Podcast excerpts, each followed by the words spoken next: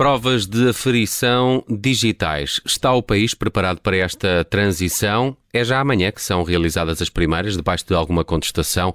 É nosso convidado no Direto ao Assunto de hoje, Alexandre Homem Cristo, ex-conselheiro no Conselho Nacional de Educação, colunista no Observador. Vai estar aqui à conversa com a Judite França, Bruno Vieira Amaral e Vanessa Cruz. Debaixo de contestação e com informação e mudanças que chegaram uh, em cima do joelho, em uh, cima da hora, é queixa dos diretores de escola. O presidente do IAV, o Instituto de Avaliação Educativa, assumiu há minutos aqui na Rádio Observador que as informações podiam ter ter chegado mais cedo e que as condições nunca são as ideais. Alexandre Homem Cristo, bem-vindo. Eh, o Governo eh, está eh, a querer mostrar que usa o dinheiro do PRR para esta transição digital, mas estará a usá-lo à pressa e isso pode ser contraproducente? Boa tarde. Bem, o, o, governo tem o dinheiro do PRR tem um calendário de implementação e, portanto, também não pode. Há aqui um, um, um prazo que obriga também o governo uh, a, a, acelerar um bocadinho o ritmo da, da chamada digitalização nas escolas e é um bocadinho essa necessidade que obrigou aqui a saltar algumas etapas, se calhar, de preparação e que fez com que uh, estivéssemos agora assim um bocadinho sob pressão uh, a, a, fazer esta preparação agora para os alunos que vão entrar a partir da manhã nesta fase do, do, dos, das provas da frição em, em, digital. De qualquer modo, uh, eu acho que temos que desdramatizar aqui um bocadinho a questão, até porque, por duas razões. Primeiro, porque efetivamente as escolas não têm apenas o dia da manhã para fazer as provas, as provas começam a ser aplicadas amanhã, mas uh, o prazo de implementação dura até dia 26 de maio, portanto até ao final da próxima semana, o que significa que, apesar de tudo, as escolas vão ter algum tempo para fazer a instalação da aplicação e, a preparação dos equipamentos e, e, e até de verificação de, de, das placas de rede que têm nas escolas. Uh, e por um lado, não é? Por outro lado, uh, acho que é importante também salientar que uh, tem, foram feitos alguns testes piloto, foram, enfim, identificados alguns constrangimentos e corrigidos esses constrangimentos. Claro que não, há, não é possível, numa, num primeiro momento de implementação em grande escala, conseguir antever todas as dificuldades que possam surgir. E eu antevejo que surjam algumas dificuldades.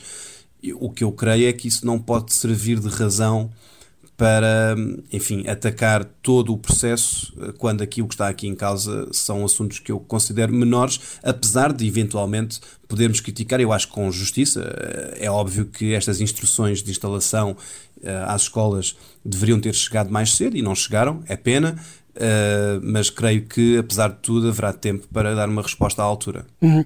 Mais do que provas de aferição para uh, aferir uh, as capacidades dos alunos, estamos a falar de um, de um teste uh, ao próprio sistema?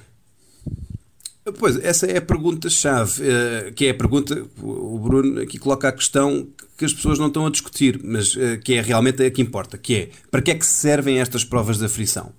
Uh, e, na minha opinião, eu sei que aqui posso não estar em maioria, ou melhor, pelo menos o sistema não olha para esta questão da mesma forma que eu, mas acho que a maior parte das pessoas olhará, é que estas provas de aflição têm uma utilidade muito limitada nomeadamente precisamente nesta questão de avaliação do sistema, que é se conseguimos ou não, a partir das provas da frição, ter um diagnóstico sistémico sobre o que sabem os alunos, onde estão as dificuldades e como podemos ajudá-los de uma forma mais estruturada. E eu acho que aí é que é o ponto, é que não é tanto se as provas da frição são realizadas em papel ou digital, é para que é que elas servem. E neste momento, Uh, tendo em conta que elas são realizadas no segundo ano, no quinto ano e no oitavo ano, que são anos que não têm comparabilidade estatística com anos anteriores, uh, porque desde 2001 que estas provas de aflição existem, mas existem para anos de escolaridade que são os finais de ciclo e não são aquelas que agora estão a ser, uh, que não são os mesmos que agora estão a ser aplicados. E, portanto, não há comparabilidade para trás que é um primeiro problema. Depois, os resultados também não são publicados como eram no passado, ou seja, acessíveis ao público e até passíveis de serem utilizados em estudos de grande escala, não é o que acontece. E, portanto, até, até a própria classificação dos alunos é uma apreciação qualitativa e não quantitativa, o que também dificulta o tratamento dos dados, o que significa que o potencial de utilidade destes, destas provas de aflição é muito, é muito, muito limitado uh, e não tem qualquer comparação com as provas de aflição que nós tínhamos no passado que não é por serem digital ao papel, é porque estavam nos finais dos ciclos e porque tinham classificações quantificáveis, não é? E, portanto, permitiam essa comparabilidade, até porque eram todos os anos as mesmas provas e agora não é. Agora há ciclos de três anos em que as provas vão sendo avaliadas de forma rotativa. Uh, e, portanto, eu, eu creio que o sistema que nós temos agora não nos permite essa avaliação sistémica e, portanto, eu acho que há aqui um grande um, um certo dramatismo por algo que no fim do dia terá muito pouca importância para o trabalho nas escolas. Hum. E, e, qual é a vantagem uh, destas provas serem digitais? Bem, a, a vantagem imediata é uma questão uh, logística, burocrática, administrativa, ou seja, todo o tratamento da informação toda a preparação dos, do, da, dos testes, tu, tudo o que tem a ver com o, o que era a rotina dos exames, e nós conhecemos-la, que é os, os, testes serem preparados e serem enviados em envelopes, os professores terem que ir buscar às, às escolas onde eles estão a ser uh, entregues aos professores que depois levam para as suas escolas, uh, a polícia ter que verificar os envelopes, enfim, é todo um procedimento que, ao ser digital, é evitado. E até a própria correção é automatizada, portanto, enfim, eu, eu imagino que haja uma, do ponto de vista de o peso burocrático e administrativo que as provas e, uh, da frição e os próprios os exames representam para o trabalho nas escolas, o ser digital é muito mais cómodo, muito mais rápido uh, e, e, tanto quanto sei, é aliás essa a principal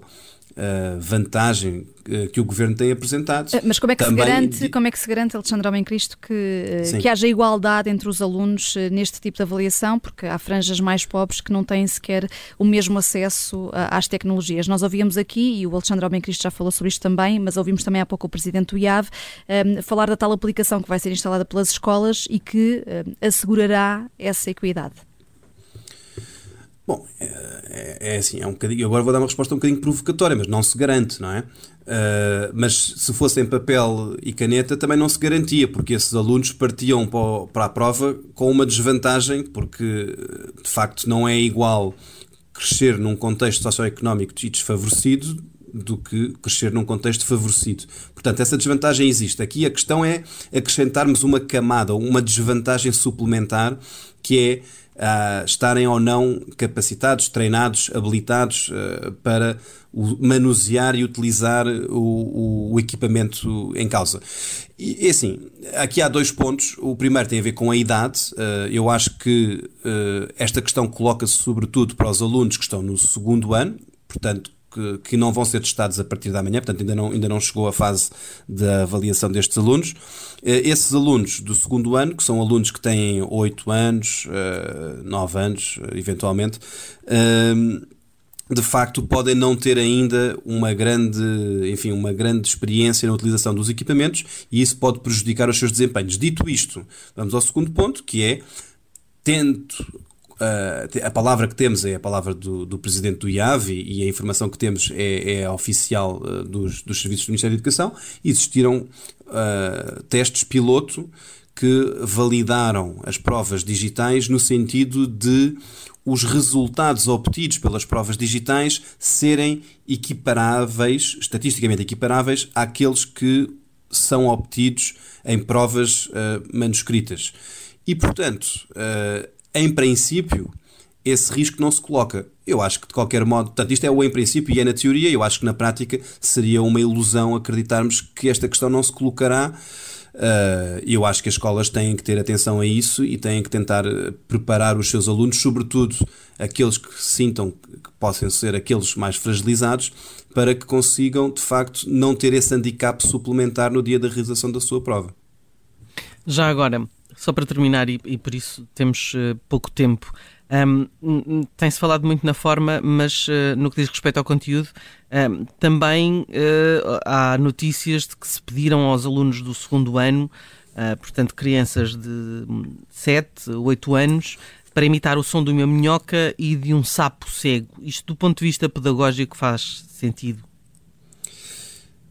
Bem, eu, eu não sei avaliar do ponto de vista pedagógico se faz sentido ou não. O que sei é que é absolutamente indiferente, eh, porque se as provas não servem para grande coisa, Uh, nesse sentido, perguntar se o sapo é cego ou se ele vê, quer dizer, é, aqui no fundo não faz uma grande diferença o tipo de resposta que o aluno vai dar, no sentido em que o professor consegue avaliar se o aluno tem uma resposta criativa ou não tem uma resposta criativa. só para dar o enquadramento a essa questão que foi colocada num, numa prova de aflição de expressão artística e, portanto, estava a pedir ao aluno que tivesse uma forma criativa uh, de lidar com esse obstáculo, com esse enunciado.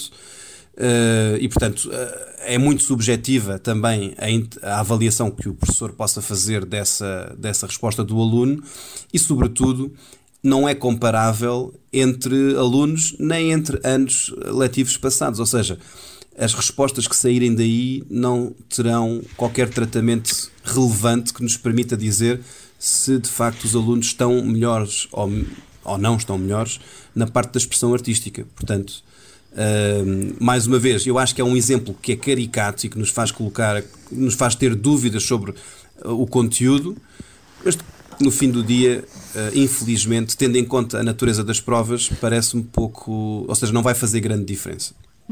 Obrigada uh, pela análise, Alexandre Homem Cristo. Aqui no Direto ao Assunto estivemos uh, a perspectivar estas provas de aferição digitais que começam amanhã, uh, debaixo de algumas críticas.